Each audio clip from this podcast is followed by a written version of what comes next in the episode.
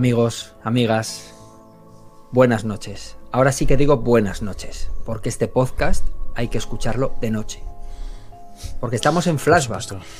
Flashback, ese podcast que aparece grabado en esa grabadora que tú dejas en un cementerio en una noche de Halloween. Ahí aparece. Ahí sale. El misterio. Buenas noches, queridos compañeros. Ramón, Diego, ¿cómo estáis? Buenas noches. Estamos deseando de empezar a entrar en esos mundos tenebrosos, a desvelar esos velos, a, a ver toda esa cantidad de misterios que recorren todo este podcast hoy. Diego. Buenas Hola. noches. Hola, Diego. Hola. Buenas noches. Yo también estoy deseoso de estar con todos vosotros, compartiendo mis cosas ocultas y el ocultismo y esas mierdas que hay. Lo vamos a pasar muy bien. Ya veréis. Muy bien. Pero antes, antes de meternos en materia, yo creo que incluso en un día tan misterioso como hoy hay que estar al tanto de las noticias que pasan en el mundo, porque en el mundo también pasan noticias misteriosas. Y esta noche queremos traer la noticia de la semana, algo muy misterioso. Muy misterioso.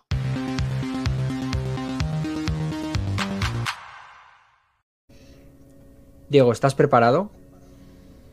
Como te he dicho antes, siempre estoy preparado. Muy bien. Pues vamos con la noticia de la semana, Diego. La madre que te parió. ¿Cuáles son tus fuentes esta semana?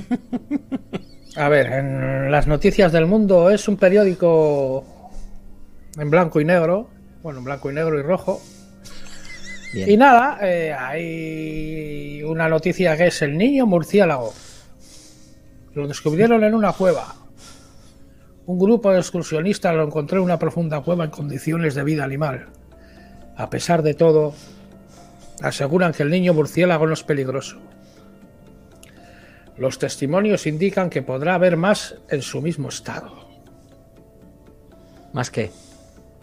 Más monstruos de estos niños murciélago, con coronavirus incluido. Eso Luego. sería, Diego, eso sería el niño pangolín. El niño pangolín sí que tiene el, el coronavirus. El niño murciélago, yo lo veo sano, ¿eh? Yo sí lo veo sano. Se te muerde y verás cómo te deja. ¿Qué más? El Venga, caso Roldán desapareció en las Bermudas. ¿Qué es el caso Roldán? El caso Roldán era el, el- el- el Roldán este, el que desapareció con la pasta, Muy bien, ¿no? muy bien. ¿Qué más? Pero no estaba en las Bermudas. Ese tío estaba con la pasta, no sé dónde el Roldán ese no estaba por ahí. Vaya, Pues sí, no- Noticias del Mundo no fue exacto, ¿no? Entonces. No andaban, no andaban finos. Continuamos, La- Diego. La cara de chiquito calzada en un jamón. Y esto, y esto no es Belmez, amigos. Esto no es Belmez. Y faltan, faltan dos. Y cortaba y cortaba y cortaba jamón y jamón y cada vez aparecía más cara de chiquito, tío. Eso es, eso es como. clara. Esto ya lo hemos comentado aquí alguna vez. La mortadela de Mickey Mouse o de Popeye que había antes. Es un poco lo mismo, ¿no? Exactamente. Y luego el monstruo marino ataca en el estrecho. Qué estrecho. El de las Marianas. Que Marianas. El estrecho de las Marianas. Ahí, por ahí andan. ¿No, te- no sabías que había un monstruo por ahí? No lo sabía. No sabía ni que había un estrecho de las Marianas. Pero bueno, Sí, pues continúa, Diego, por favor. Y los robots sustituyen a las mujeres. Usan pilas recargables. Buen dato. Buen dato, ¿eh? Sí, Bastante, bastante buen dato. sí. Joder, con pilas recargables. Ahora hay de litio. De litio. Pilas de, recar- de litio, baterías. Bueno, no, va- no vamos a entrar en el tema, Diego. Sí, que- por eso, por eso. No, no, no, bueno, no vamos a Ahora sí, entrar ahí. ahora sí que sí, amigos. Empezamos con la noche de misterio.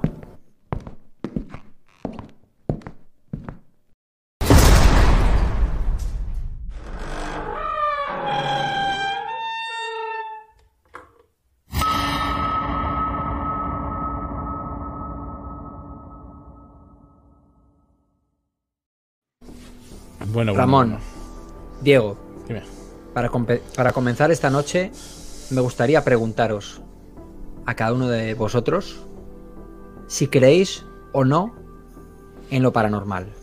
Ramón, adelante. Bueno, la verdad es que es una pregunta. Es una pregunta bastante. bastante difícil, ¿no? Bastante complicada. Yo eh, he de decir que soy bastante racional. ¿No? Sobre, sobre todo este tipo de cosas. Pero sí que es verdad que. que creo que. que hay un montón de de indicios de cosas eh, paranormales. Mira, yo, yo esto todo lo vi cuando fui a Edimburgo, que además, mm, ¿te acuerdas que te envié unos vídeos de Edimburgo? Sí, muy chulo. Eh, que además justo hoy se ha muerto el conde de Edimburgo. Vaya por Dios. ¿Casualidad? Lo dudo. Por lo tanto, eh, en ese en Edimburgo es muy famoso porque tiene muchísimo tema paranormal y hay muchísimas formas pues de hacer excursiones pues por todos los bajos de Edimburgo, por unos cementerios como, como muy... Que, es decir, todo desprende una especie de energía, una especie de, de, halo. se respira el misterio, ¿no? Se respira el misterio. Y yo creo que eso es algo bastante increíble. Yo me acuerdo perfectamente que fuimos una excursión por todos los bajos de Edimburgo, porque Edimburgo es una ciudad que tiene muchísimos bajos.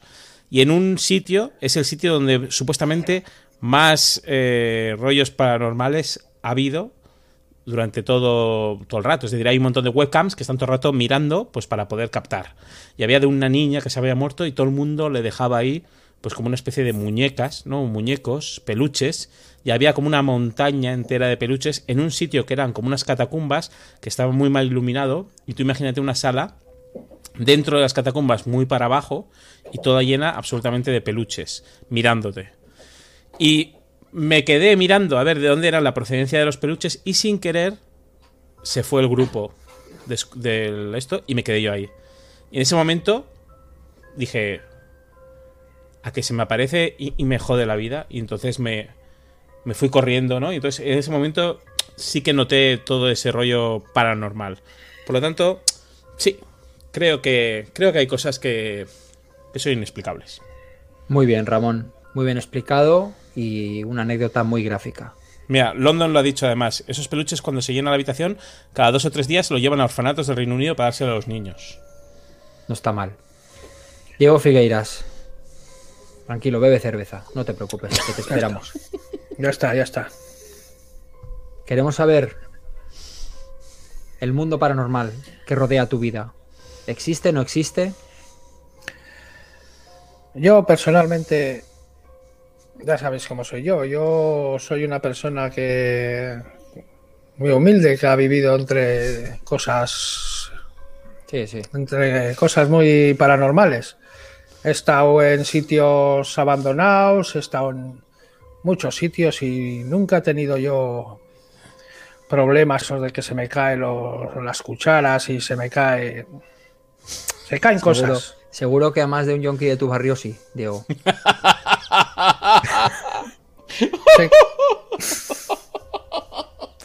Se... caen cosas, pero no es.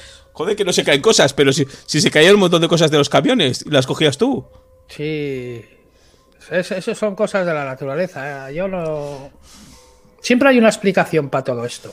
Yo no personal. ¿No crees que en la naturaleza hay cosas que todavía no tienen explicación y que son misteriosas. No, tú crees que ya está todo explicado y que no hay nada, nada inexplicable, ¿no? No hay nada inexplicable. Así de tajante eres. Así de tajante soy. Pero bueno, estas cosas me gustan y las voy a contar y, y me gustan. Pero yo de fantasmas... Puntos suspensivos, ¿no? Poquito. Porque te, has quedado, con una cara como de haber chupado un limón de repente, ¿no? Efectivamente. Bueno, esta noche traemos, ya sabéis que eh, Flashback es un podcast retro, es un retro podcast en el que hablamos de cosas de los 80, de los 90. Y esta noche traemos misterios de la época. Vamos a comentar aquí algunos de los casos que más interesantes nos han parecido y bueno, y vamos a poner también algunas grabaciones, algunas psicofonías, etc, etc, para escucharlas con todos vosotros e intentar dar un poco de luz a este tema, que aunque para Diego ya esté todo explicado, no es así. No lo está. Lo siento, Diego, no lo está. Pero bueno, Diego, empiezo contigo. ¿Qué temas nos has traído esta noche? Bueno, pues hoy os he traído las caras de Belmez. Sí, señor. Pero nos las has traído. Las, las he traído más mascaditas. mascaditas. Cuéntanos, las, caras de Belmez, ¿qué es esto? Pues las caras de Belmez son unos dibujos. Es en, en un pueblo de Jaén. ¿No? En un pueblo de Jaén. En Belmez. ¿No? Será Belmez el sitio. Que es de Jaén. Vivía una señorita humilde en una casa. La señoría. Y la señorita María. ¿No? Y casualidad que haciendo la comida, pues le salió en la pared, le salió un dibujo de una cara. En el año de 1972. Sí, señores. En 1972. Y. Y bueno, pues se hizo viral eso, se hizo viral. Antes no había internet y pues se hace viral estas cosas eh, paranormales. Y la gente empezó a venir en masa y cogieron y, y, y le, le dieron yeso a la pared para quitarlo. Esta puta mierda esta de pintura, esto será humedad. Y lo taparon. Diego, perdona que te interrumpa, Bien. porque Bien. tú, como profesional de la construcción que eres, creo que tienes ahí ah, bastante que aportar. A Sí. ti si te llama alguien a tu empresa y te dice, oye, me han salido unas caras en, la, en el suelo de la cocina, muy misteriosas. Tú como profesional, si vas allí, ¿qué le recomiendas hacer? ¿O qué, qué, qué- qué- qué tipo de, de obra le haces? Sí, señora, usted lo que tiene es una humedad. Una humedad bien grande. Y esto hay que solucionarlo porque esto no se quita. Esto es. Es humedad. Es, humedad. Eso no se quita tan fácil. Aunque le des yeso, te sigue saliendo en caras. Te ¿Entiendes? Te sigue saliendo caras. Pues lo mejor que es es, es darle un tratamiento anti, anti humo y anti humedad señora, y, y con eso se quita. Pues señora, le echó el yeso. ¿Y qué pasó? Que le salieron 16 caras más. Sí, La señores, venganza. 16 caras más. La venganza de las caras. Y ya estaba hasta los cojones la, la señora. Y, y la señora se fue a. se eh, la señora ya estaba paranoiada porque su marido murió. Y ella cree que porque ha sido el marido el que le ha. El, el- el que, el que le hace esas caras. Y luego ya, ya era la época de Franco. Franco ya estaba mosqueado y esto, esto no sabía por dónde caer. Por dónde. Por dónde caer.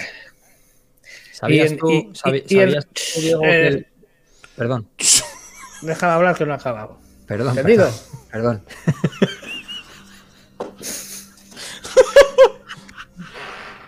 Pues Esto había. Pues había. En, en total han salido 3.000 caras. 3.000. Tienes 3.000. Y esa pobre- fue una pasta. ¿eh? Sí, sí, sí, sí. Y esa pobre mujer la habían operado de la vesícula. La habían operado de la vesícula a la señora María. ¿Eh? Y las caras se habían puesto tristes. Porque lo operaron de la vesícula. Sí, sí, lo operaron de la vesícula, sí, señor. Y la señora, porque vi un documental y estaba hablando la señora María y que, que ese día es que no podía ni hacer la comida en casa, porque eh, había tanta gente esperando a ver el este que no podía ni, ni cocinar. La pobre María. La pobre María. Y nada, y, y así está. Y, y- y luego las psicofonías, no te lo pierdas. ¿Cómo es eso? Sí, sí, porque salía un, un tío documentando, joder, pues pusieron como en un platillo, un platillo en el suelo de la cara, un platillo en el suelo y, y para oír, no sé qué cojones decía, y decía en la psicofonía, pica patio, levanta cemento, pica patio, levanta cemento. Y picaron el patio y apareció unos huesos. Sí, señores, había unos huesos ahí. Y esos huesos, luego dijeron los, los curas que debajo de esa casa hay un cementerio. ¿Indio? No, un cementerio normal. Normal. Normal. Sí, de indios no. Un cementerio de aquí, un cementerio. ¿Y tú qué crees? La- las caras de Belmez. ¿Qué era, que, cuál, cuál crees que es tu la explicación? No sé, ahora la casa está arreglada y, y yo creo que tiene ahora solo un, un cuadro de que han picado un cacho de. Han picado un cacho de, de pared y la han hecho de cuadro con la cara. ¿Y ya no salen caras? No sé si saldrán caras, yo ya no, no he ido a Belmez. No Pero sido. es que voy, voy a Belmez y le doy un tratamiento antihumedad de puta madre. Ya verás cómo se le quita todo. ¿Sabías tú que el, el- el caso de las caras de Belmez es uno de los pocos misterios que a día de hoy no tienen explicación? No la tienen, porque en esa casa donde salían las caras, con un notario, cerraron la casa con candado, que no pudiese entrar nadie en esa habitación, y abrieron la- el candado al mes, me parece, y habían salido nuevas caras. No hay explicación para lo que pasaba en las caras de Belmez, pero tú con un producto antihumedad eh, arreglabas el misterio rápido, ¿no? Lo arreglo. es que antiguamente no hay estos, estos tratamientos que hay ahora de la construcción. Claro. Se solía decir que con, con la con la pintura de los pasos de cebra se puede quitar eso, ¿no? La humedad, Diego. La humedad se quita, lo- los, las caras de, de los muñecotes que, que sale ahí. Eso es que Espera, espera. ¿Pero tú has tenido Sí. alguna experiencia teniendo que quitar caras? Sí, es, es que. A ver, las personas. Tenemos un sentido, no sé cómo se llama. Diego, no te, no te Ah. eches tan para adelante, échate un poco para atrás, por favor. Tenemos un sentido del miedo que, que nos hace ver cosas que no son. Cuidado ahí, Tú ¿eh? por, tú, por ejemplo, ves. Tú cuando ves una nube y con forma de perro. Y yo dirás, hostia, un perro. Un perro. Yo, que no es un perro, que es una nube. Lo mismo con las, lo mismo con las veces. caras. Pues es una cara. Una cara no, es una puñetera mancha de humedad, señora. Una mancha de humedad. Una mancha de humedad. Hombre, pues son 3.000. Son 3.000 manchas, ¿eh, Diego? Y van saliendo Mira. unas y se van otras. Pareidolia, sí señor, Andrés. Se llama pareidolia. ¿La señora? No, pa- la señora se llama María. Digo, Ah. Se llama la paranoia esa de que ves así del miedo, algo así. Para paraidolas o paraidolias. Bueno, pues Diego, No, no. Es, un caso, es un caso muy interesante, ¿eh? Un Las caso, sí, sí, sí, es un... me- me- me- Yo un día voy a ir a Belmez para ver la cara. Yo que- pensaba que me ibas a decir que ibas tú, como profesional, ibas ahí, picabas toda la cocina a tomar por culo los tabiques y se acabaron las caras. Sí, Y pero si- atento, esta señora ha muerto y ahora no sé qué ha pasado con la casa, porque murió en el 2014, nació en 1919, quiero entender, y murió en el 2014, No está mal. Joder, 98 años. 98, viviendo toda la vida con las caras. No, 98 no. eh.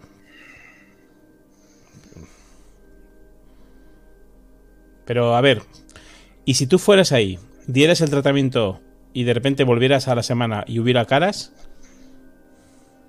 Claro. Pues entonces la- es que la humedad no ha salido, no, no ha caído, no ha salido. Claro, Claro. claro. Bueno, Diego, pues muy interesante. Ramón, Muy interesante, muy interesante. Ramón, Bueno, ¿qué, qué nos traes tú hoy? yo eh, quería hablar de, de una serie de, de misterios y antes de empezar con el plato fuerte, ¿no? De, he querido hacer un poquito, ya que estoy en Madrid viviendo, yo soy de San Sebastián, pero estoy viviendo en Madrid estos últimos años y he estado pues viviendo un poco la ciudad, pues quería decir un poco los misterios que había vivido por Madrid, ¿no? Entonces vamos a empezar un poquito, voy a empezar un poquito por, el, por entremés y luego ya iremos a los platos fuertes. Y voy a hablar, amigos, del metro. El metro de Madrid es uno de los sitios donde más misterios ha habido en Madrid. Hay un misterio, por ejemplo, que es una estación fantasma, que es la, estación fantasma de Chamberí. No sé si la conocéis. ¿Habéis hablado, oído hablar de ella o, algo por el estilo? Sí, sí. Bueno, es, es una. tú no, ¿Diego, tú? Yo no, yo no, no. no. Yo pocas veces, eh, yo no he pillado nunca el metro en Madrid. Pero tú en Madrid has estado, ¿no? Sí, en Madrid he estado. ¿Y pero no, viste algún misterio allí o...? No, no. Eh, al Madrid, el Madrid he estado contigo. El único misterio que había eras tú ahí. ¿Cómo que yo? ¿Cómo que yo? por decir algo. Ah, bueno, por decir algo. Continúa, Ramón, por favor. Bueno, lo que quiero decir es. Es, eh, es lo bueno que tiene eh, esta estación es que actualmente eh, se ha hecho una especie de museo en esta o sea que se puede visitar. ¿Qué es lo que pasó en esta estación? Que allí por los. en el 1966, debido a que había ya una estación que era la de Bilbao y otra estación más, no me acuerdo cuál era la otra, bueno, que estaba Iglesia que estaba muy cerca, eh, se cerró, ¿vale?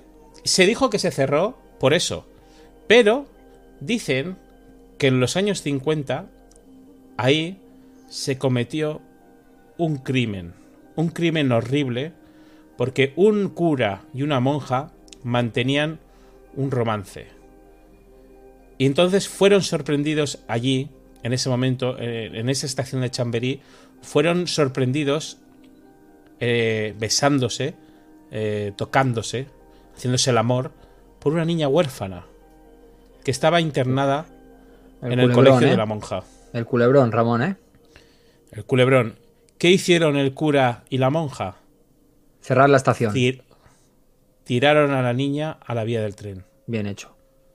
Bien hecho. No hay que dejar cabos sueltos nunca, Ramón. Por lo tanto, eh, la niña, dicen que en ese momento, cuando estaba pasando el tren por encima, maldijo la estación de Chamberí. ¿Cuándo? ¿Mientras le pisaba el tren por encima?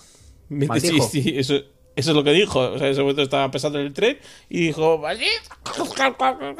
No le, dio tiempo, ¿no? Diría mal, igual. Mal. Eso es. Mal. Mm. Entonces, en ese momento.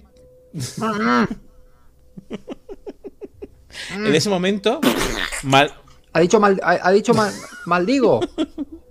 Hombre, ten en cuenta que en ese momento, en esa décima de segundo, también puedes maldecir mientras estás yendo hacia la luz o hacia el purgatorio. Es decir, en ese momento tu, alma maldice. No tiene por qué maldecir mientras está viva.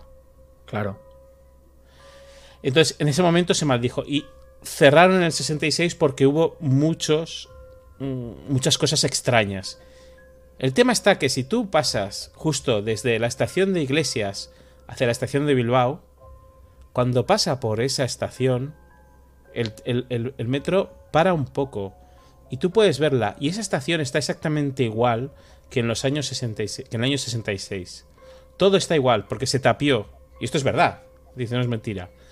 Y tú puedes mirar. Y mucha gente dice que ha visto a la niña en los andenes mientras pasaba con el tren picando los billetes. Está allí. maldiciendo. Está allí maldiciendo. maldiciendo. Billete, te maldigo. Billete, te maldigo, ¿no? Maldiciendo a todos. Ramón, es una historia muy, muy, muy impresionante. Muy impresionante. Pero. Pero bueno, yo sé que tienes cosas. Yo sé que tienes cosas, Ramón. Yo sé que tienes cosas. Bueno, eso es. del metro hay, aparte, aparte de eso, también hay otra hay dos historias más que son bastante chulas. Una y esta es verdad, la de El loco del bisturí, que esta os va a encantar. que era un hombre. Ya, promete, ¿eh? La premisa. Diego, ¿estás bien? Era uno. Sí. No me asustes, pues- ¿eh, tío? No, no, porque estoy un poco sugestionado esta noche y. No me asustes. Estoy bien, todavía estoy Puedes bien. hablar, puedes hablar lo que quieras, ¿eh? Sí, sí. Estoy, lo estoy escuchando con la atención. Eso es, eso es bueno. El loco del bisturí era un hombre que lo que hacía era, con un bisturí, mientras estaba en el metro, en el año 20, en el año 19 se, se- se inauguró el metro. Sobre el año 20, 21, 22, de repente mujeres se encontraban que cuando salían del metro tenían heridas en sus nalgas. Heridas muy pequeñas y muy concisas, pues de ese tamaño, y ellas no se enteraban de nada.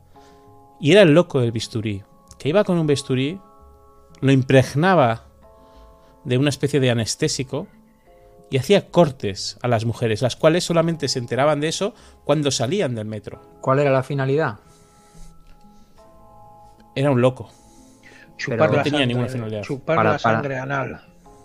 No lo sabemos aún. ¿Cómo, Diego? ¿La qué? Chupar, la- chupar sangre anal, no le veo otra explicación. Chupar. Sangre ser- anal. Sería el chupasangres anal del bisturí, no el loco. Pero yo no sé, para ser un loco te- era una técnica muy concisa, ¿eh?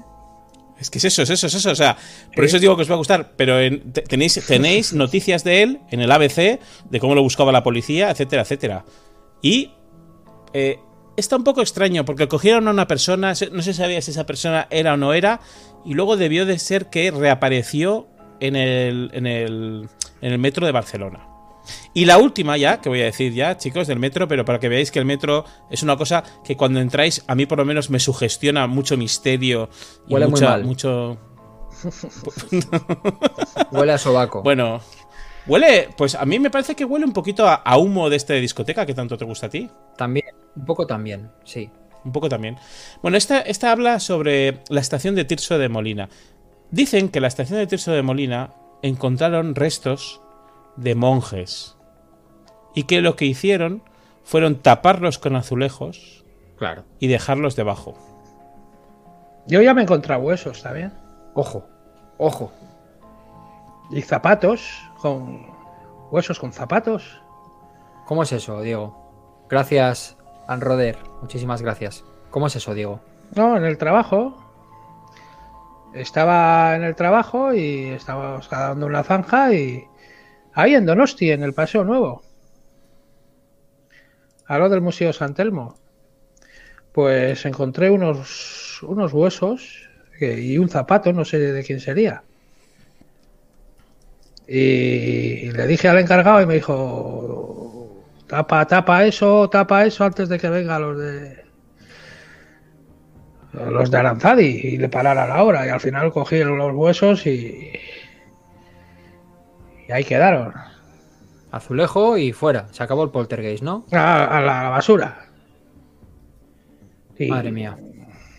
pues, es lo que hay. Bueno, el tema está que aquí pusieron azulejos encima y entonces eh, la estación de Tirso de Molina es también una de las estaciones que más influjo tiene espiritual. Entonces ocurrió una historia que es que dicen que... Por favor. Bueno, por, por eso no hay que tener miedo a los fantasmas. Porque se les pone azulejos y ya está, ¿no? Hay que tener miedo a los vivos. Porque ponen los azulejos los vivos. Que son más malos que los fantasmas. Claro. Bueno, los fantasmas eran vivos antes, ¿no? Digo, ¿eh? Sí, pero, pero eso es una cosa muy... Luego hablamos de eso. Venga, sigue, sigue. Muy bien. Bueno, el tema está que hablan sobre una chica que se quedó esperando el último metro, ¿vale? Volvía de su trabajo y tenía que esperar. Y entonces ella se encontraba en Tirso de Molina, totalmente sola, en la estación, y iba a coger el metro, el último tren de, de la línea. Llegó, se montó y vio que en ese vagón solo estaba ella y tres viajeros más. Había dos hombres y una mujer. Y la mujer le miraba, le empezó a mirar como muy fijamente. Salieron de Tirso de Molina, no le dio más importancia, y en ese momento, cuando llegaron a la siguiente estación, se montó un hombre. Un hombre que, que se sentó delante de ella y, ¿Y miró los azulejos, Ramón?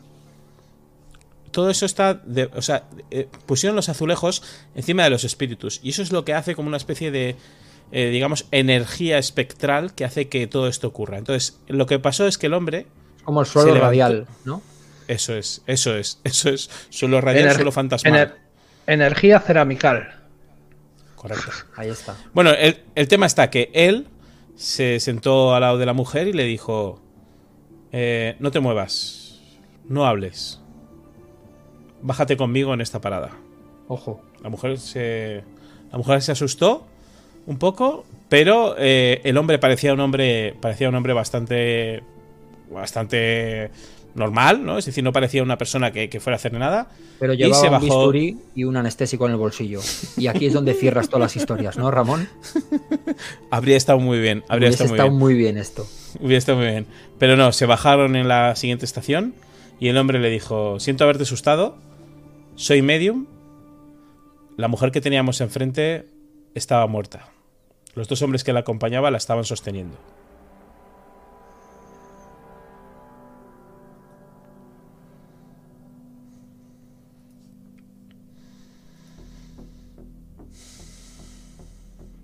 Me has dejado blanco, Ramón. Espeluznante, Ramón. Espeluznante. Pues yo pues voy a contaros una historia. Eh, amigo, ¿qué? ¿Tú, que ¿Tú te saltas todos los turnos? ¿Qué pasa? ¿Que yo no hablo o qué? Bueno, habla, habla. Ni me habéis preguntado si creo en lo paranormal, ni cuento yo mis historias. Ya estamos como siempre aquí, los Bueno, a ver, estrellas. Voy, a contar ah, pues una cosita más. Voy a ah, contar. cuenta, cuenta, te da igual todo lo que diga. Cuenta, cuenta. Sí, sí, tranquilo. A ver. En un pueblo de Galicia de cuyo nombre no quiero acordarme. Es mi pueblo, hace mi pueblo, hacía, por ejemplo, hará 25 años por ahí. Un día hubo un derrumbe en un barranco, en un barranco al lado de la playa. Y resulta que el barranco dio la imagen de Jesucristo. Reflejado ¿Cómo, cómo, cómo, cómo, en, un, en un barranco. Era un barranco, ¿no? Era al lado de la playa, había como un, terrenito que con la lluvia había caído, se había desprendido de la tierra y, había quedado había quedado con la luz de la a la noche con la luz de la farola había quedado como una sombra de Jesucristo como una imagen de Jesucristo. Sí sí no te rías que vino hasta Telecinco y todo al pueblo y todo no me extraña. Sí, sí, pero, pero, pero toda la gente allí, Jesucristo, toda la gente viendo, a, yendo allí a ver el, el, cacho de terreno roto, que es la luz de la farola. Es que ya no te hablo, no te hablo ya que aunque sea que le dé el sol la sombra, no, no, no, una farola. Claro. Sí, señor, una farola. Pues pasaron los días, ya se hizo viral, también se hizo viral, vino Telecinco a mirar un programa que había sobre estas cosas. Farolas. No sé si, no, sé si sabéis de esas cosas que había como, como un programa de que contaba casos así. Al final un vecino hasta un vecino hasta los cojones de todo eso cogió un pico y picó el y picó eso y ya toma por culo, desapareció todo. Bien hecho. Es lo que hay que hacer con el misterio, ya lo hemos dicho antes. Que salen caras de Belmez, pica todo, tira todos los tabiques. Que sale un Cristo, pica también. Es lo que hay que hacer con el misterio, pico y pala. O, lo que dice Ramón, eh, azulejos. Azulejos. no, hay, misterio que se pueda, eh, eh, que no se pueda solucionar con una buena compañía de, de, reformas. No lo hay. No lo hay. No, hay. no lo hay. Yo estoy interesado, y no es broma, ¿eh? no es por esto, pero yo sí que estoy interesado en que digas, eh, Alex, si tú crees o no, porque como haces un montón de programas y un montón de cosas, quería saber tu opinión, ¿verdad? Yo sí creo. Tampoco creo en todo, ni me creo a todos. Pero sí que creo que hay cosas que a día de hoy la ciencia no ha podido demostrar, pero que en un futuro se demostrarán. Lo mismo que se han ido demostrando cosas a lo largo de la historia, ¿no? cosas que para los antiguos eran, eran cosas divinas o cosas, pues eso, paranormales, y la ciencia lo ha ido demostrando. Creo que hay un campo al que la ciencia todavía no ha llegado, que puede tener con puede tener que ver con las, con las partículas, eh, los protones, todo este rollo de, de, los agujeros negros, Y creo que en el futuro se explicarán muchas cosas que hoy en día son misterios y, se, y, y ya dejarán de ser misterios. Pero siempre habrá misterios, porque la vida en sí es un misterio. Nadie ha podido explicar todavía por qué nacemos, por qué morimos, de dónde venimos, a dónde vamos. Todos son especulaciones. Y el misterio es lo que le, es la salsa de la vida. Si tú no crees que la vida tiene misterios, es que tu vida es muy aburrida. Hay misterios por todos lados. Ahora cuéntame, Alex. Cuéntame tu historia de misterio. Cuéntame. Muy bien, Diego, yo la cuento. Pues esta noche yo quería traer una de mis historias de misterio favoritas, que es La psicofonía del infierno. No sé si la conoceréis, supongo que en el chat habrá gente que la conozca, gente que no, porque es algo bastante conocido. Mis dos compañeros podéis apostillar lo que queráis, ¿eh? yo voy a contar un poco la historia. Bueno, la historia eh, ocurre en Madrid, en una urbanización de lujo, puede que cerca de donde vivas tú, Ramón. Puede que sea cerca de donde vivas tú. ¿Cómo se llamaba? No se sabe si es Puerta de Hierro, no se sabe si es La Moraleja, no se sabe. Pues muy cerquita de aquí. A eso me refiero, cerca de donde vives tú. Uy, Ramón, igual es tu sótano. Puede ser, puede ser, puede ser. En los, a finales de los años 80 eh, hay, hay, una figura muy importante dentro del misterio en este país que es Germán de Argumosa y Valdés, eh, que es filósofo y fue un poco el introductor de los temas de misterio, sobre todo de las psicofonías en, España. Bueno, pues Germán de Algumosa y, Valdés quedaba en un chalet de, esta urbanización de lujo con, con, unos amigos de alta clase para, para hacer cenas y luego hacer tertulias, tertulias sobre el misterio, las humanidades, etc. Eh, como esta gente sabía que Germán de Argumosa se dedicaba a hacer psicofonías, le pidieron hacer una psicofonía en esa casa en la que se reunían porque decían que en esa casa pasaban cosas. Entonces Germán nunca no, quería hacer psicofonías porque para él eso no era un juego. Pero una noche resulta que le convencieron y a eso de las 2 de, de la mañana bajaron todos al sótano de la casa, que era un sótano librería, muy parecido al que tienes tú, Ramón. Ten cuidado. La casa no está lejos, el sótano era como el tuyo. Pusieron un magnetofono a grabar allí. Hay que decir que aquí en el norte de Madrid es verdad que es donde más se concentra todo ese tipo de cosas. Sí. Pusieron un magnetofono a grabar eh, y cuando bajaron a recoger eh, descubrieron que se había grabado no una psicofonía de una voz o de un sonido o de una palabra o una frase, sino una psicofonía de casi 20 minutos ininterrumpidos, la cual se conoce eh, hoy en día como la psicofonía del infierno, donde se oyen todo tipo de ruidos, gritos, cadenas, es muy desagradable. El caso es que en esta psicofonía hay una premonición, porque hay una voz en la psicofonía que dice, ya te tengo Juan, te mataré, te mataré, te mataré. Y uno de los, de los miembros que estaban presentes ahí se llamaba Juan y a los pocos meses murió de una manera un tanto inexplicable. Eh, esto fue el motivo que, llevó a Germán de Agrumosa a no enseñar la grabación. Y lo que se conserva de esa grabación hoy en día son unos pocos minutos que se han ido filtrando a lo largo de los años en diferentes sitios.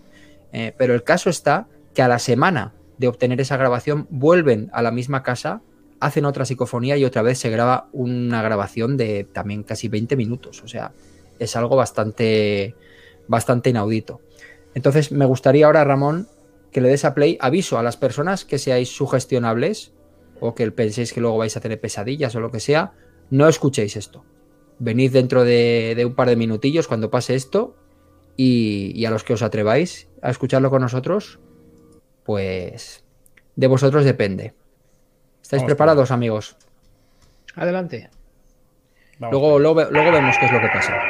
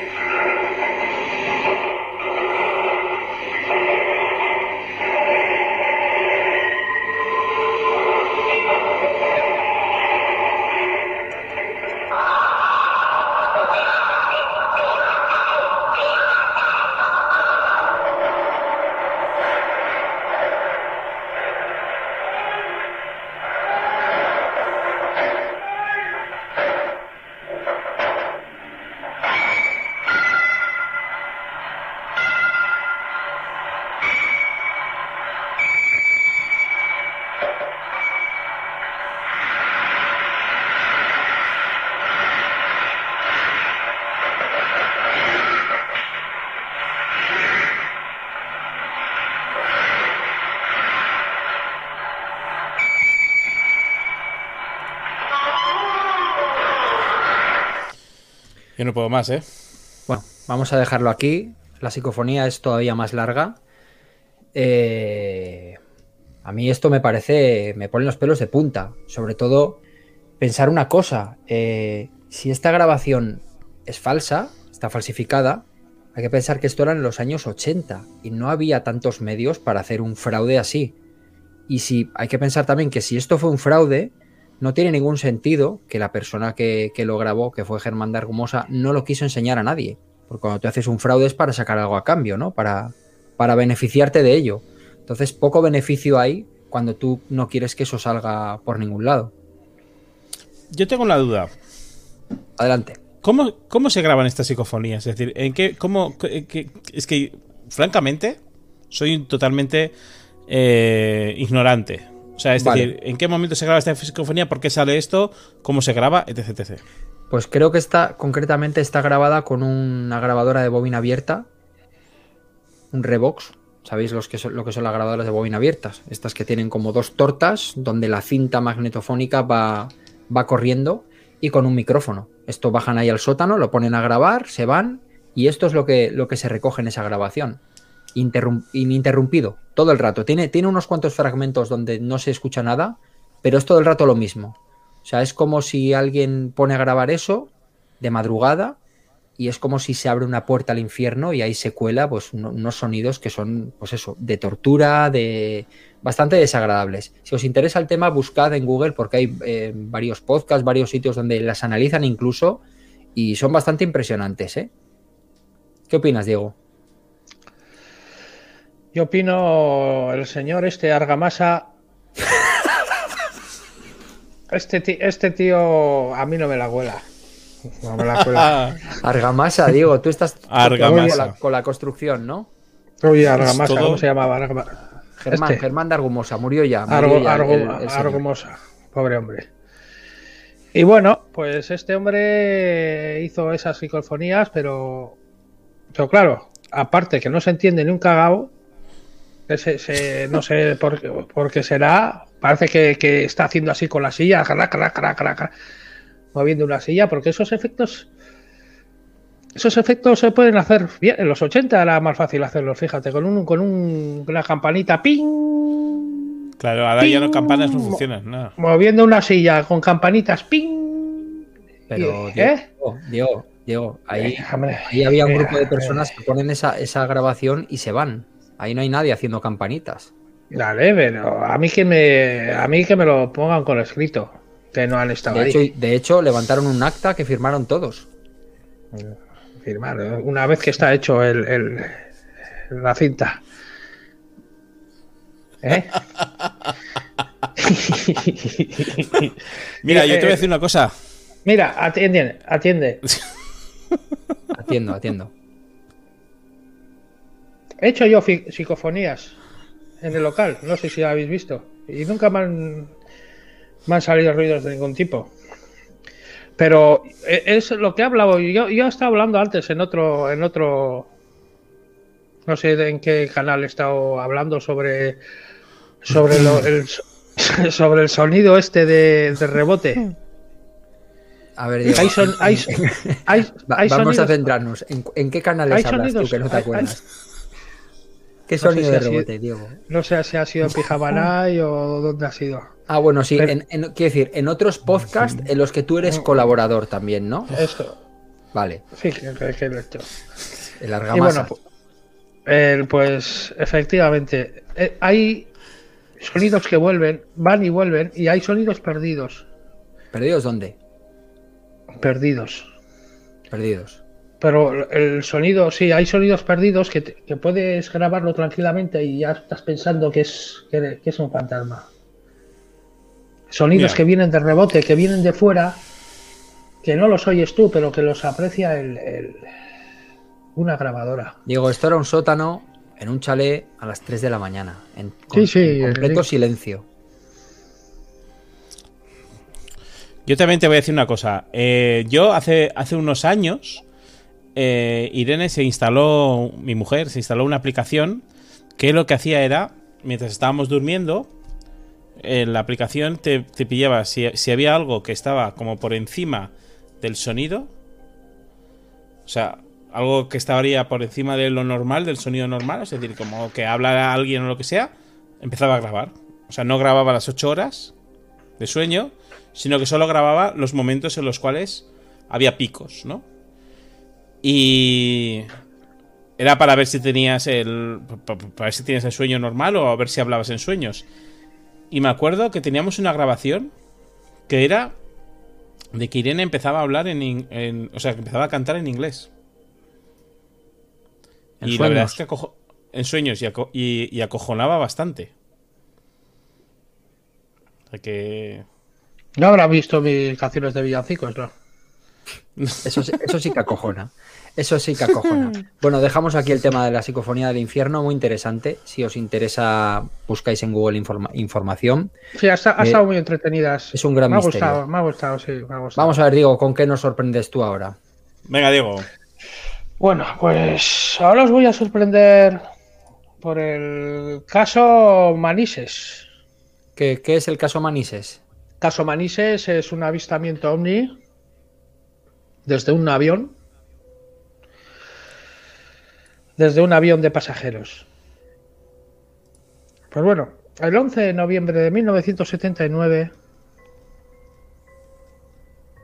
a las 11, sobre las 11 de la noche sería... ¿te, te puedo pedir un favor? ¿Te puedes poner en tu sitio y no adelantarte, por favor, y hablar al micrófono bien? Y siempre estamos con lo mismo, por favor. Ahí. Empieza otra vez. Efectivamente. Sale- Perdona. Salen psicofonías, si no. Vamos a ver. Allá va para adelante. Vamos. Vamos a ver. Corría el año 1979. Era eh, sobre las 11 de la noche en el aeropuerto de, de- de Mallorca, creo que era más o menos de Mallorca. Eh, empezó a despegar un, un avión de pasajeros. Eh, llevaba 109 pasajeros a bordo. Y volando sobre las 11 de la noche, avistaron dos luces rojas en, en- en cabina.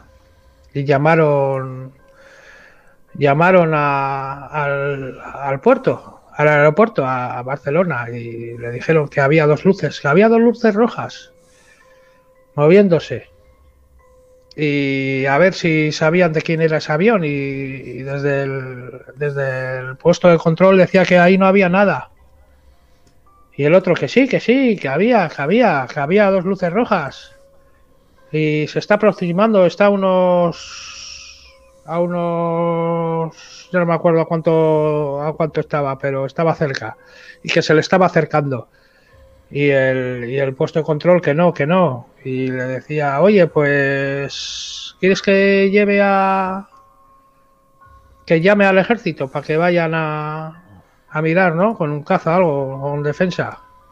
Dijo que sí, que sí, que de repente había cogido y habían bajado a 3.000. Ahora mismo están a 3.000 pies debajo del avión. Así de repente. Y bueno, y ahí quedó. Y es uno de los casos más misteriosos y sin resolver.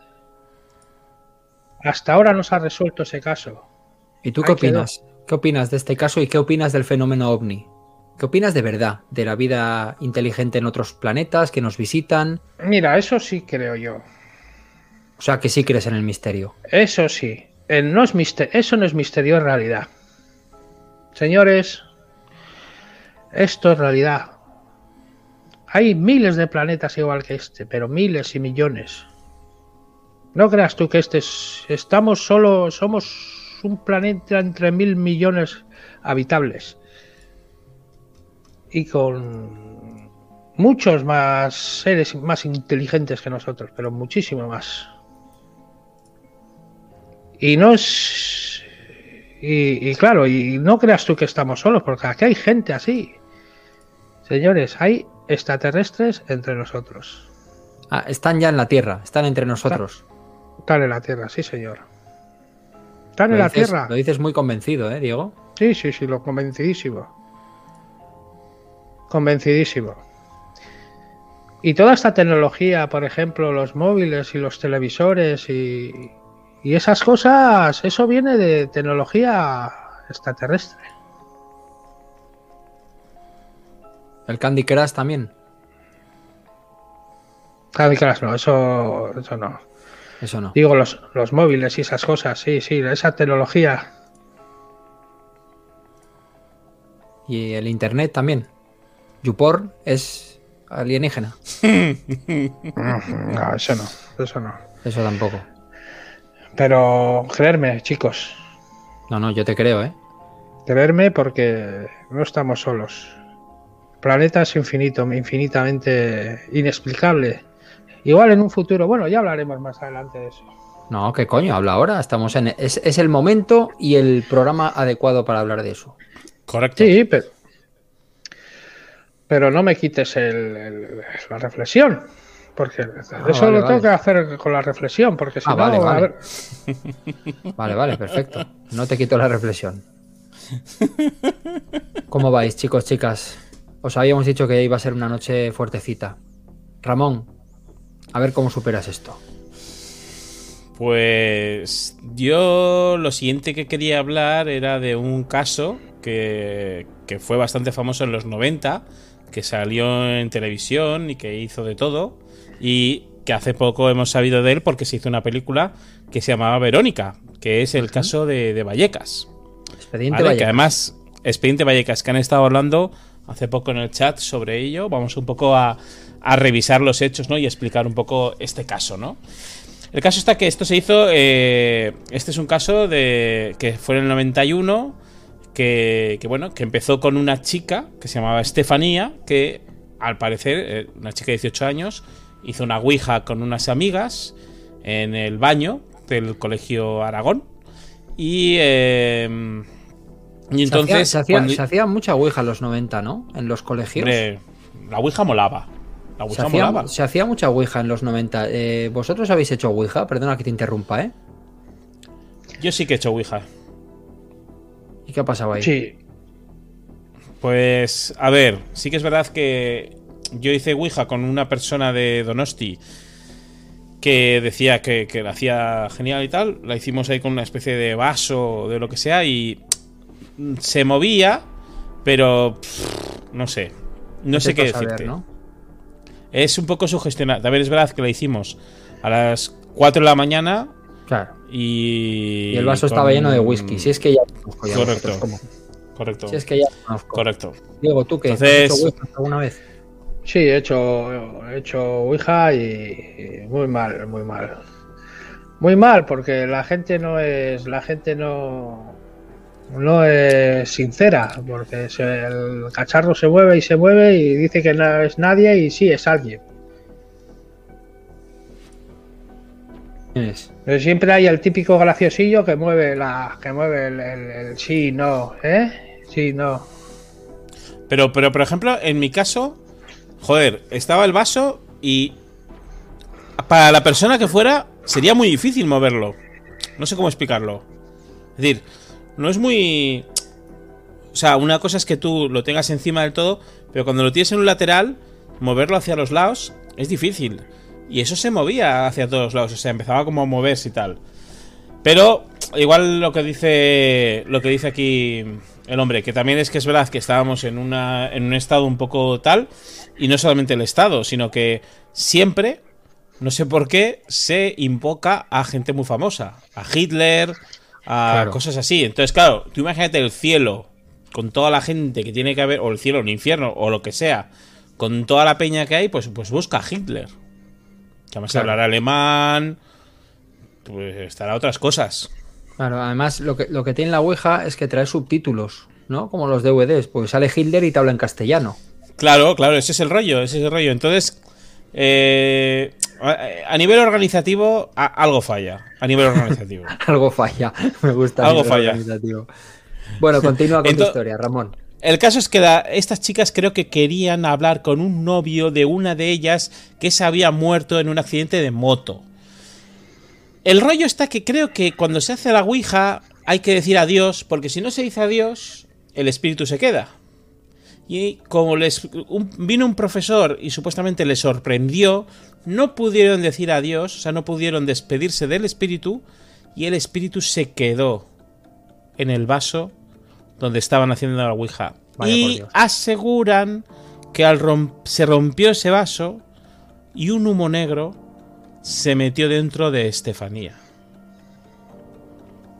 A partir de ahí ocurrieron un montón de hechos extraños y desgraciadamente Estefanía murió eh, bajo causas que dijeron que eran inexplicables, ¿no? Decían que era una especie de colapso mm, de los bronquios o no sé qué. Y el tema está que se, que se murió. Pero bueno, eh, hasta aquí podríamos decir que, bueno, podría ser algo diferente, pero el rollo estaba. Ya, el chat está muy bien este eh, hoy, eh, por cierto, porque están diciendo unas bromas bastante buenas. El caso está que después de esto, en la casa porque era una casa muy humilde. Yo conozco esa zona de Vallecas, por cierto, y es una zona que es una zona muy humilde, muy, muy, muy, muy, muy de Diego, ¿no? Muy humilde, muy humilde es lo que dice Diego siempre, pero él tuvo Spectrum y los mejores juguetes y tal. O sea que muy humilde mis cojones, ¿eh? Esta es humilde, humilde de verdad. Es un barrio obrero, y más yo lo conozco porque tengo un amigo que vive ahí. Y y el rollo está que eh, en esa casa de repente eh, llaman a la policía, han ocurrido un montón de hechos extraños, son un montón de hermanos, llega la policía a la casa con un día muy lluvioso, eh, hay gente ya esperándole fuera de la casa porque dicen que no pueden entrar dentro, entran los policías en la casa, dicen que hay una especie de esfera que pasa por el, por, por el pasillo, una figura que les está mirando, un montón de ruidos. Y el inspector de policía pues dice que, sí, que de repente se encuentra pues esos ruidos o, esas cosas dentro, dentro de la casa. ¿Tú qué y en ese momento... En ese momento tal. A ver, eh, desgraciadamente, es decir, esto es una historia como muy, muy de misterio, pero el tiempo nos ha dicho que, que realmente aquí lo que hubo es la madre que eh, los hermanos han dicho que era la madre la que creo que puede ser que debido a la pérdida de la hija y, debido a todo eso, sugestionó todo esto, intentó que todo esto fuera de verdad y aseguran que incluso a los hermanos les decían, en el momento de que vino la policía, que tiraran piedras, que hicieran cosas para que la policía viera que había como, como hechos paranormales. O sea, yo creo que era como una especie de huida hacia adelante de la mujer. No sabemos hacia qué mundo. Porque como bien ha dicho antes Diego, lo peor no son los fantasmas, lo peor son las personas. Y muchas veces con la pérdida llega la locura. Y con la locura llegan estas cosas. y eso es lo que, lo que se ha dicho. Efectivamente. Efectivamente. Bueno, y quería antes de nada, quería...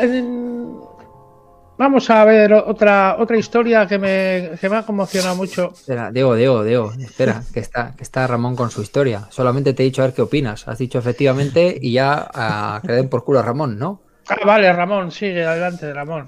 vale, y lo, lo, lo último que quería, que quería comentar sobre esta historia, que yo creo que es una, cosa que en otro programa se podría hacer, es eh, todo el revuelo mediático, que yo creo que fue una de las cosas que a la mujer le, le, le buscaba, ¿no? El hecho de que viera que su hija se había muerto y el hecho de todo ese tipo de cosas.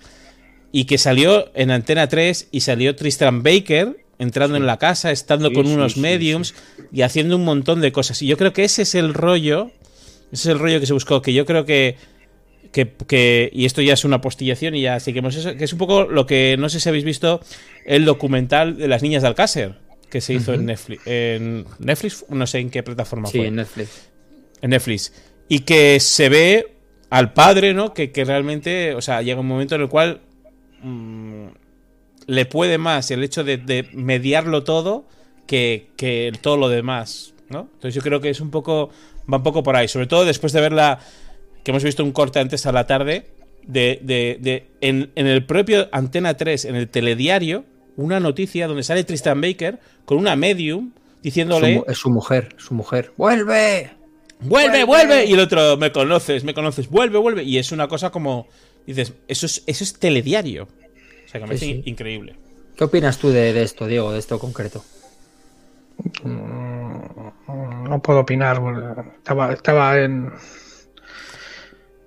Estaba ahí, esta- estaba pensando en otra cosa. No, no, no. O sea, que no tú lo he estás oído. a lo tuyo y ni puto caso a lo No, que no, que no, que, no, que no lo he oído, que no lo he oído, que estaba pensando en otra cosa, perdona. ¿En qué cosa estabas pensando, Diego? No, estaba, estaba eh, toqueteando, no, que no, no estaba muy a la. esta. Sigue, sigue, Ramón. Si ya ha terminado, Bueno. Diego. Ah, ya has terminado. Perdone usted. No, No, que estoy, li- no. estoy liado aquí con tanta. con- es que tengo aquí muchas, muchas historias. No, no es que tenga muchas historias, que te- tengo aquí entre el teclado y, y estas cosas que. La tablet y, las cámaras, que me estoy volviendo loco. Y hoy me estoy volviendo loco. Es un El misterio. misterio. El misterio, El Diego. misterio. Misterio, ¿eh? Hay que decir, hay que decir, Ah. Diego, que para los que nos están viendo, eh, Sí, ya se te ve que, que tu setup es muy misterioso, pero los que nos están escuchando, porque chicos, chicas, esto también está para escuchar en podcast, en, en iBooks y en, y en Spotify, etc, etc, buscadnos. Diego tiene un fondo muy cósmico esta noche. Sí, sí. muy misterioso. Has pasado de hablar delante de una pared, en plan interrogatorio de la policía, a que pareces el puto Carl Sagan, tío. Dentro poco voy a poner a un, di- a un disc jockey detrás, verás. Me encantaría, tío.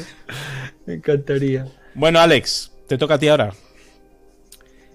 Bueno, yo quería, quería ahora hablar de... Es una leyenda urbana y es una leyenda urbana que... que yo creo que, que- que es en casi todo el mundo. O sea, en casi, todo, en, en casi todos los países, en casi todos los sitios, hay la leyenda urbana de la chica de la curva. Que yo creo que no hace falta casi ni que lo explique porque todos sabéis lo que es, ¿no? Esa chica Bueno, de bueno, blanco... pero está bien, está Sí. bien que lo comentes, que lo cuentes. Sí, sí, a mí me gustaría, vamos. Esa chica de blanco con los pelos por la cara eh, en una noche de tormenta que está en el arcén de la carretera haciendo autostop. Que la paras, se te monta atrás en el coche y en un momento del trayecto ya te, te- te habla y te dice que tengas cuidado en determinada curva porque en esa curva se mató ella. Y cuando miras atrás, la chica ha desaparecido. Esta es una historia... eh, mira, hay gente aquí en el chat desde México, seguro que ahí también existe. Pero es que lo que mucha gente no sabe es que el único caso real que está denunciado en la Guardia Civil en este país ocurrió en los 80 y ocurrió aquí, en el País Vasco, en Deva. Un matrimonio que va por la carretera y como cuenta la leyenda, paran una chica haciendo autostop, la chica se monta atrás, van hablando con ella y en un momento determinado la chica desaparece cuando les dice que tengan cuidado en esa curva. El matrimonio, en un ataque de histeria, va al cuartel de la Guardia Civil y, hay, y ponen una denuncia real conforme lo que les ha pasado. Eh, y esto no suele ser lo habitual, porque la gente normalmente cuando, cuando tiene experiencias de este tipo, pues hombre, pues no va a denunciar a la Guardia Civil. El caso está que yo he pasado muchas veces por esa curva. Es una carretera de, de costa bastante peligrosa, por cierto. La carretera, la, la curva se llama la curva de la pólvora, se la conoce así en Deva. Y alguna noche de pilluleo con el coche por ahí, eh, de pilluleo paranormal, hemos pasado por la curva a ver si veíamos algo. No hemos visto nada nunca, pero bueno, me parece curioso que la leyenda urbana de alguna manera se haga algo casi tangible, ¿no? Con, esa denuncia, con ese, bueno, con, con ese caso muy, muy concreto. Tú, Diego, eh, chicas de la curva, ¿has recogido muchas? No suelo recoger yo a autostopistas. No suelo recoger chicas de la curva, normalmente no. No, Bueno. no, no, no- no suelo recoger nada, pero ni a esos ni a los ni a los pies negros esos que, que van a ahí de de estos tampoco. Claro, Como. pies negros de la No, curva. no me gusta, no me gusta, porque la gente cuando hace autostop es que quiere ir de gorra y, y no pagar, y eso es lo que más me revienta a mí. O cojo un taxi, o cojo un tren o algo, pero no, ¿Nunca has hecho autostop, Diego? nunca he hecho autostop. ¿Nunca? Bueno, yo. Nunca, nunca he hecho autostop. Yo, yo, yo soy humilde, pero, pero orgulloso. Yo no me rebajo ahí que me, que me lleve un desconocido sin saber si sabe conducir o no sabe conducir o O lleva un bisturí con un anestésico en el bolsillo. cualquier cosa. es peligroso, es peligroso. Y, ¿Y tú, Ramón? Yo no he hecho autostop, pero yo me acuerdo, y esto sí que es verdad, de que obviamente ahora ya no se hace autostop casi, pero yo me acuerdo, yo vivía en Amara. Eh, vivía en una zona donde justo salía hacia la carretera de Bilbao. Y yo me acuerdo que yo me iba al pueblo Ordicia con mi padre y mi padre recogía muchísimas veces a la gente que estaba justo cuando empezaba la variante. Cuando empezaba justo ahí. Y ahí había un montón de autostopistas. Y recuerdo de haber tenido un montón de gente extraña detrás de mi coche muchas veces yo de pequeño. Pero nunca ninguno dijo, cuidado en esta curva que aquí me maté yo. No, normalmente no. Normalmente eran... No. eran gente muy... Es que antes era como diferente, en los 80. ¿O no, Diego? En los 80, Diego, tú nunca has hecho... O sea, nunca has tenido nada que ver con las autostopistas. Mira, sí, un día, un día que me castigó la profesora, sí. Un día que me castigó la profesora era pequeño, tendría nueve años o así. Y llovía mucho, me castigó y tuve que volver andando a casa porque perdí el autobús del colegio. Mira qué bajos eran, ¿eh? Que te castigaban, da igual que ahora con nueve años y andando a casa, ¿eh? Pues andando a casa, pues unos cuatro kilómetros, lloviendo, nueve años. Pues al final cogí, bueno, no tenía dinero y pillé uno, y, y- pillé un, hice así dedo así y, y rápido me cogieron porque era pequeñito y eso y y me cogí una años. pa- me cogí una pareja, me cogí una pareja mía, ahora que me acuerdo, y me llevó hasta escalerillas. Pero la única vez que hice y no me gustó nada, no me gustó nada, no me gusta. Porque tú No eres orgulloso. Con nueve años ya eras orgulloso. Mm, Con nueve años era un pieza de cuidado y, y me castigaron, tío. Pero orgulloso para el autostop, digo. Nueve años Sí, sí, sí, pero sí. orgulloso para el autostop. Orgullo- orgulloso sobre todo, orgulloso. Cuando montaste al coche les dijiste, yo soy humilde, pero Y orgulloso. orgulloso, eso. Y, es. le- y sacó un fajo y dijo, te voy a pagar esta carrera. No, me vio, se me dieron, me, di- me vieron con carita de pena por eh, que estaba mojado como un champiñón. Mojado ahí, empapado y me, me recogieron. Sí que es verdad que, que antes era todo como más confiable, ¿no? Es decir, ahora ya no recoges a... Nadie, A nadie. nadie. Antes sí, sí, sí. Ahora Sí. ya... Bueno, Diego, ¿qué más tienes para Sí. nosotros esta noche? No, no, pues tenía, tenía otra historia, otra historia, a ver que me que voy a tener en la chuleta porque si no no me acuerdo, claro. No te preocupes, amigo. Pues vale, es en Galicia, en una aldea maldita, la de, a ver si hay algún gallego por aquí, la de Abudín. Abudín. Uy, Abudín, a- Abuín, Abuín, Abu- perdone usted. Abuín. Abuín, Abuín. Abudín, Abudán. Pues era de un pueblo, era un pueblo que habían robado, habían robado en el, en el monasterio, habían saqueado el monasterio, el monasterio de Armenteira. Y claro, y cuando robaron este monasterio, que eran las riquezas de la aldea, empezaron a morir uno a uno. Señores, empezaron a morir uno a uno y al final la aldea desapareció. Murieron todos los todos los habitantes del pueblo. ¿Y por qué murieron? Pues unos dicen unos dicen que ha sido de la peste.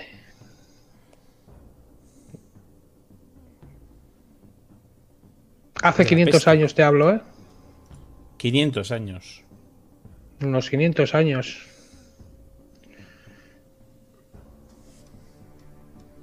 Muy bien. Y es, es un es inexplicable porque unos dicen que podrá, podrían haber muerto de podían haber muerto de la, de la peste, pero ya sabes cómo era hace 500 años, pero podían haber muerto de de un fenómeno paranormal, de una maldición. No, podía Una, ser. ni- una niña atropellada por un tren. Tranquilamente lo podía haber. puede haber maldito el. haber, haber maldecido el, pueblo. Es que cuando robas dinero a la iglesia. La iglesia te pueden robar a ti, pero tú a la iglesia no puedes robar, porque te, es una maldición. Ramón, amigo mío, ¿qué te parece? ¿Qué te parece? Es una, noche densa, ya lo habíamos avisado, ¿eh? También nos recordamos que después del podcast, en el backflash, ahí ya viene la, viene la jarana y el, relajamiento, ¿vale? Quedaos que va a merecer la pena. Tenemos, tenemos regalos para vosotros. Ramón. Bueno, dime, dime. Creo que tienes un greatest hits, un 40 principales de las psicofonías más terroríficas, ¿no?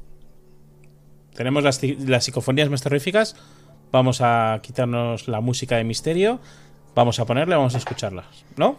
Si te parece, las vamos escuchando y las vamos comentando, ¿vale? Adelante. ¿Me vas diciendo tú? Listo. Paramos la música y vamos con ello.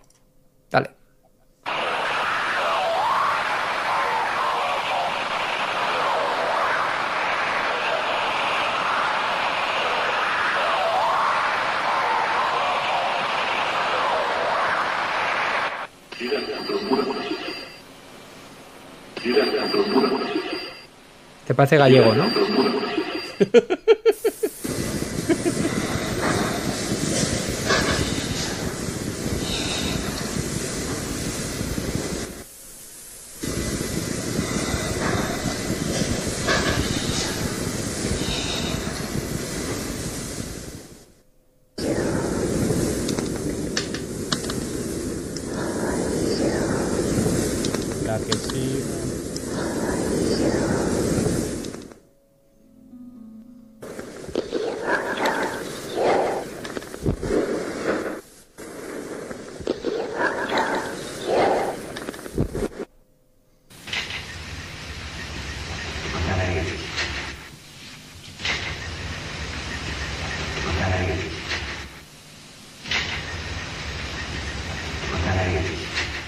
Estás de las caras de Belmez, ¿eh?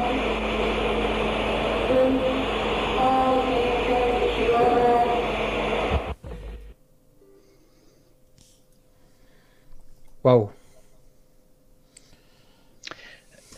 Esto es, esto es igual, las psicofonías son iguales que cuando ves un ovni, que siempre ves puntos y nunca ves un ovni, la verdad. Gracias, Cés. Un abrazo, amigo. ¿Qué, opináis de estas psicofonías? Son bastante célebres. Muy, muy borrosas, muy, muy. Hombre, son de los 80, digo. Son analógicas, pero ¿hay, alguna que, os haya. A mí la de, la Fíjate que la de Soy yo no dice nada y eso es lo que más me, me acongoja. Soy yo. La de matar, matar a él la dice como muy rápido, ¿no? Matar a él. La de matar a él es, de. está recogida en, la, casa de las caras de Belmez. Pues sí, pero, ya, ya ha dicho Diego que con, con 4 kilos de yeso y cinta carrocero la arregla. Sí, le ponemos un poco de lana roja para insonorizar y.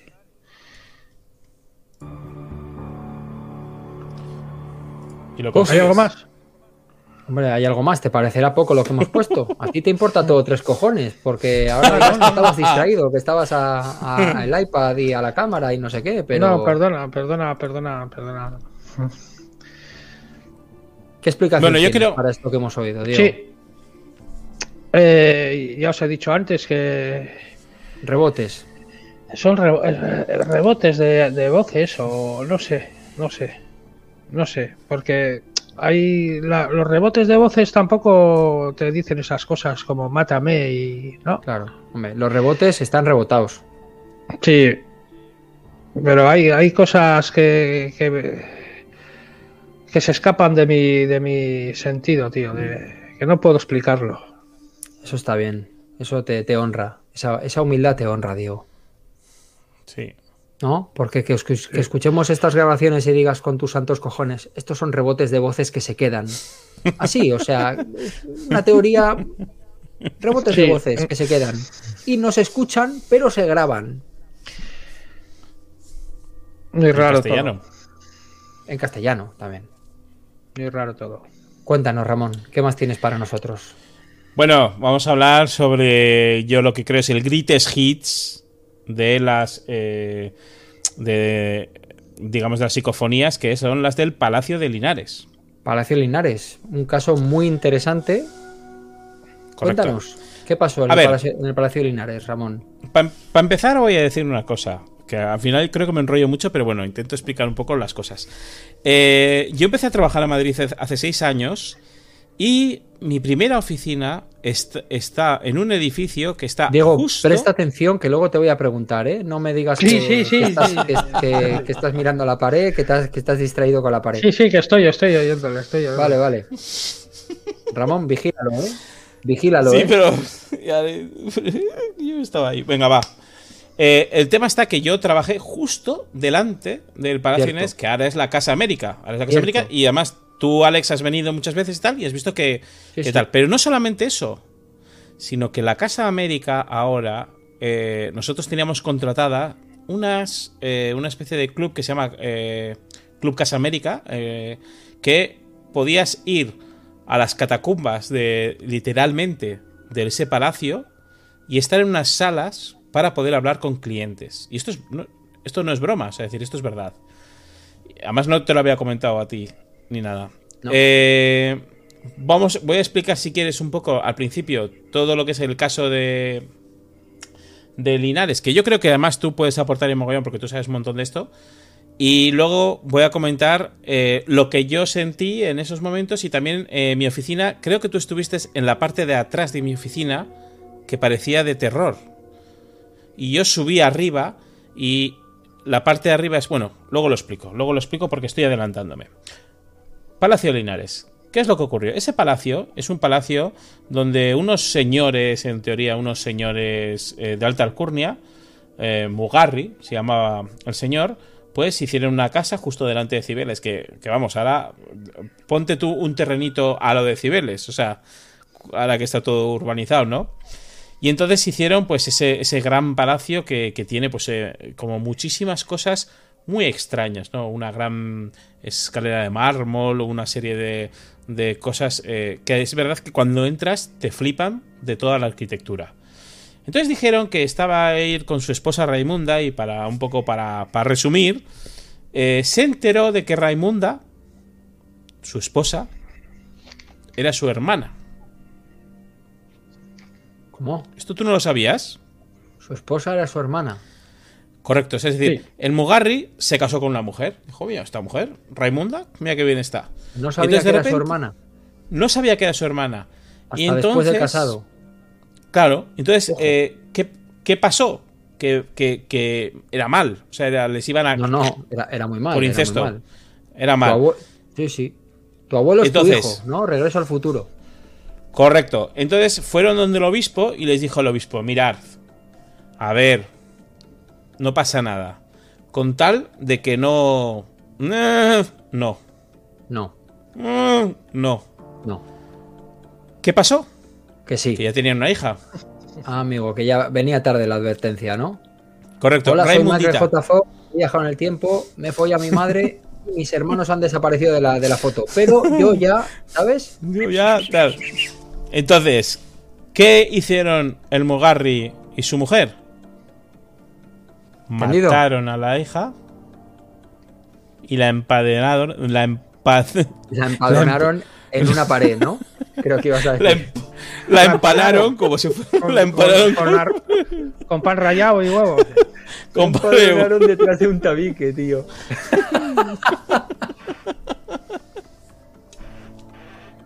La empade... no sé decirlo. La emparedada. Gracias, Sube Martínez, amigo. Entonces, eh, ese, Raimundita, es el fantasma que está ahí muy jodida, porque claro, la, empanaron ahí, como ha dicho antes, con, huevo y con tal. Y entonces, si quieres, procedemos a escuchar las... Claro, es que aquí hay una cosa, y es que eh, en los 90 de repente, yo me acuerdo un día en todos los noticiarios, en todas las cadenas, que solo había dos, o no, eh, ya, ya, había, ya había teles privadas, en todas aparecen unas supuestas psicofonías que había recogido una parapsicóloga o algo así, una investigadora, en el Palacio Linares, y eran unas psicofonías súper acojonantes, súper acojonantes. Pero lo curioso de esto es que al poco tiempo se descubrió que todas estas psicofonías que, había descubierto esta, esta señora eran falsas. Eh, eran todas mentira. Y que las había hecho Dios sabe con qué propósito. Esto no quiere decir que en el Palacio Linares han estado grupos de investigación. Y sí que es eh, Germán Argomosa, por ejemplo. Y sí que se han obtenido psicofonías, incluso grabaciones de cosas, de fantasmas y tal. Pero esta mujer, no se sabe por qué, filtró estas supuestas psicofonías y esto salió en un cassette en la revista Más Allá, que Diego, no sé si te acordarás, nosotros cuando estábamos en el, local de chavalillos, yo llevé ese cassette que lo tengo y lo escuchamos en un radiocassette a oscuras en el local. No sé si te acuerdas de esto y todos acojonados con las psicofonías de Raimunda.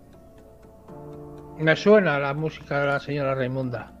¿Te, la suena, ¿Te suena la música de la señora Raimunda? me, acuerdo algo que hablamos de la señora Raimunda, pero ya. Pero es que no era la señora, era una niña. Era, una esta niña. Ah, la niña, la Raimunda. pobrecita, mira qué maja. Bueno, Ramón, ¿quieres ponernos las psicofonías, no? Quiero poner las psicofonías, pero eh, sí que es verdad que tenemos la, grabación que creo que al principio dicen algo. ¿Me ayudas tú a buscar? Sí. ¿vale? Venga, vamos allá. ¿Dónde está la grabación? No veo el vídeo. espera, espera, que te lo pongo. Stop screen.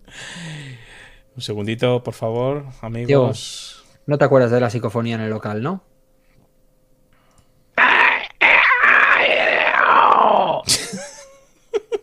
Gracias, Diego.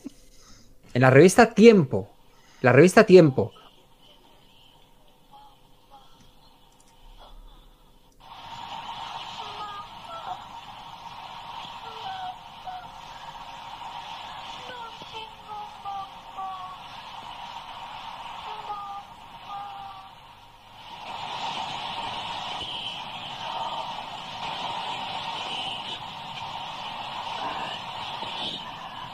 Si os fijáis, dice no tengo mamá. No tengo mamá, pero se nota que es alguien que está hablando ahí. Mamá, me, Raimunda. Nunca, nunca.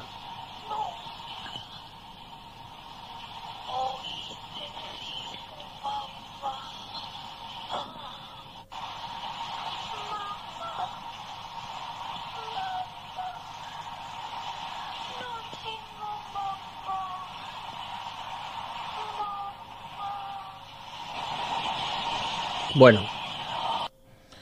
Bueno, yo creo que es suficiente. Esas, son, las falsas psicofonías del Palacio de Linares, ¿no? Diego, ¿qué, opinas? Una, cosita, una cosita. al, final apareció la niña empanada adentro. A ver. De la pared. La habían emparedado, ¿no? El, palacio, sí, eh, sí que es verdad que entró en decadencia y eh, querían comprarlo como unos grandes, eh, unos grandes millonarios, pero al final lo expropió, o sea, lo expropió el ayuntamiento y ahora es un es del, gobierno, el, palacio. Y ahora lo que, no, tiene pero que no ha aparecido, ¿ha aparecido la niña? A ver, yo, como os he dicho antes, Muchas gracias, Javi. Medina. Gracias, Javi. Muchas gracias, Javi. Como os he dicho antes, eh, yo justo tengo la oficina justo delante, ¿vale? Justo en esa calle. Y esos edificios por dentro son edificios que, son de época. Vamos, son de época. Señoriales. Señoriales. Techos altos, Entonces, madera. Sí, sí. Me acuerdo, el portal. El portal para subir a tus oficinas con ese ascensor es súper creepy, tío. Me acuerdo que era muy terrorífico eso, ¿eh? Muy creepy. Yo pasé horas allí solo, acuérdate, aquel día editando. Sí. Aquel trabajo que hicimos. Y el sitio era, o sea, una oficina muy grande, con mucha gente, bien, pero ahí solo, ojo, ¿eh? Correcto, correcto. Y no solamente eso, te enseñé la parte de atrás, había una puerta que estaba cerrada, solía enseñarse a la gente, porque normalmente en esas casas señoriales había una parte donde entraba eh, los señores y otra donde entraba el servicio. Claro. Entonces, estaba la puerta de servicio y la puerta de servicio, os puedo asegurar que ahí no habían limpiado desde el año 50. O sea, de verdad, ¿eh? O sea, es decir, todo polvo. Y un día yo subí para arriba y subí a los tejados, ¿vale? A los tejados que están ahí. Entonces, no sé, si os fijáis bien en Madrid, eh, veréis que lo habréis visto porque además Madrid, que me lo ha recordado hoy Irene, es el único sitio donde hay una estatua de Satanás. Correcto. El monumento al ángel caído en el retiro. Que sale en el Día de la Bestia. Al final del Día de la Bestia, sí, sí, al sí. final del sí. Día de la Bestia. Es curioso esto, ¿eh? Es muy curioso. Entonces yo, yo subí arriba y eh, arriba, pues sí que es verdad que hay unos aires acondicionados, están todos los acondicionados, pero hay una especie de cúpulas que los podéis ver. O sea, es decir, si veis las fotos de todos estos sitios, veréis que hay unas cúpulas encima de los... eh, lo habréis visto en la película de... Espera, que voy a... De eh, la comunidad, con el Sí. último momento, que salen Sí, ahí sí. saltando y tal. Y unos Vale. tejados muy chulos. Los tejados muy chulos. Entonces, el, el tema está que eh, entré en, esa, en una de esas cúpulas, pues porque tenía curiosidad, y era una cúpula totalmente vacía y estaba llena de espejos. O sea, Como- llena de espejos. Como, como el final de, de Operación Dragón. No, bueno, he dicho estaba llena de muchos espejos, no. Había... Vale, pero no eran espejos Es- así conectados, ¿no? Como en Tango y Cash, No. que sale el malo al final y con los espejos y esto. No, no era, no era un, cristal de Swarovski gigante. No, era más aterrador aún. Eran espejos de madera que estaban puestos ahí. Y ya, te prometo que no pasé la puerta. Es decir, podía haber pasado la puerta, haber entrado dentro y haber visto. Pero eh, todo eso, eh, la verdad es que sí que te daba cierto... Es verdad que era de día y yo de noche no hubiera subido ahí ni de coña. Aún Justo siendo, es, además- aún siendo escéptico, ¿no? Aún siendo escéptico.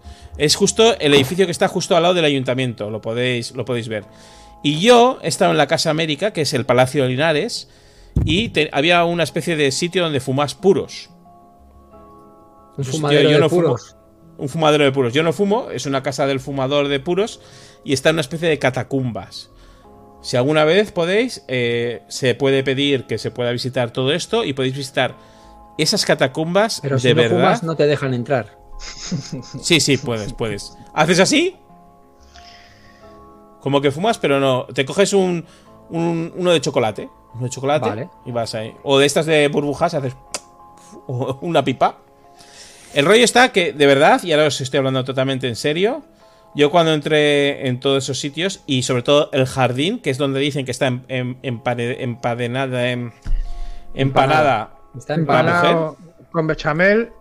Ah, es un, sit- es un sitio para poder hacer una película. De hecho, sale en la película La Escopeta Nacional, que es la, pe- la- la- la casa donde están la familia de la Escopeta Nacional. Así que amigos, Casa América, Club de Amantes del Habano, que es ¿Y lo que está diciendo qué- London, ahí ¿Y estuve yo. ¿A ti qué sensaciones te daba el edificio por dentro? Es bastante im- impresionante, ¿no? Sí, a mí todo lo que es la arquitectura eh, New Art, ¿eso será New, de, New Deco o algo así? Art Deco. New? Art Deco me acojona más que la románica o la gótica o todo este tipo de cosas, personalmente. Porque me parece como que como que tiene como me encanta la película de aunque sea muy una mierda de película, la de de Hill House, no sé si sabes cuál es. Sí. House of House of- Haunted Hill. House of Hunter Hill, eso es, la nueva, la de los 90, Sí. que es todo ese rollo de arquitectura muy art. no, todo eso me. me y, y yo de verdad que es un sitio, lo podéis visitar porque es eh, del ayuntamiento, se puede pedir una visita gratuita y ya veréis cómo tenéis muchas sensaciones eh, bastante extrañas. Además es que Y- está y- ahí, está ahí en mitad de todo el mogollón. No es típico es. palacio que está en un monte, tal. No, no, está ahí en el, el centro del puto Madrid. Eso es, eso es. Y el, el jardín, y el jardín que es supuestamente por ahí es donde está, es impresionante. O sea, el jardín es mágico, vamos. ¿Qué opinas, amigo?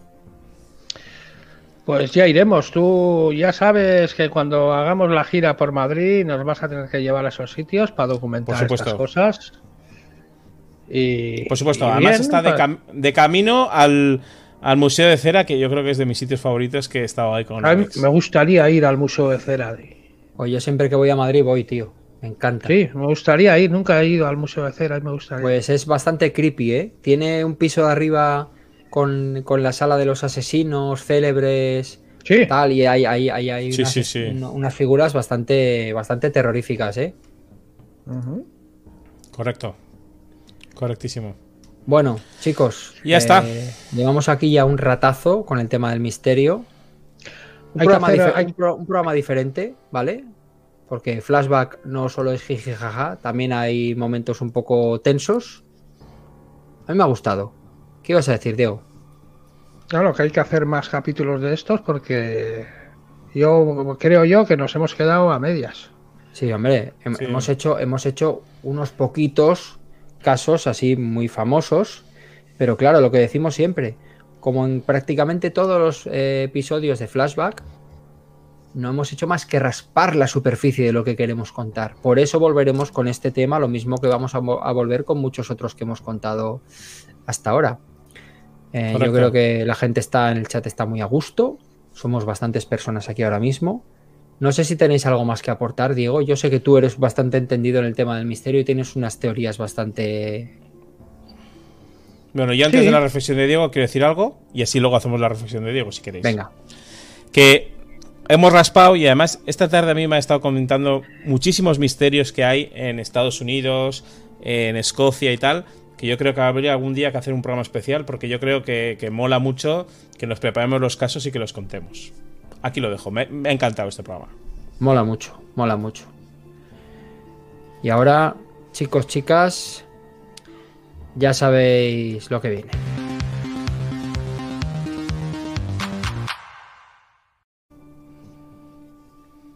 El misterio. ¿Qué es el misterio? Misterio es una cosa inexplicable que nunca hemos sabido qué es el misterio. ¿Qué es la muerte? ¿Qué hay detrás de la muerte? ¿Qué hay cuando nos morimos? ¿Qué hay los fantasmas, las psicofonías? Son fenómenos inexplicables que quizá en, en algún futuro muy lejano todavía, lo veo muy lejano, con mayores técnicas, quizá lo podamos averiguar. Igual que los extraterrestres, igual que, que el universo. Todavía estamos años luz todavía de saber la realidad.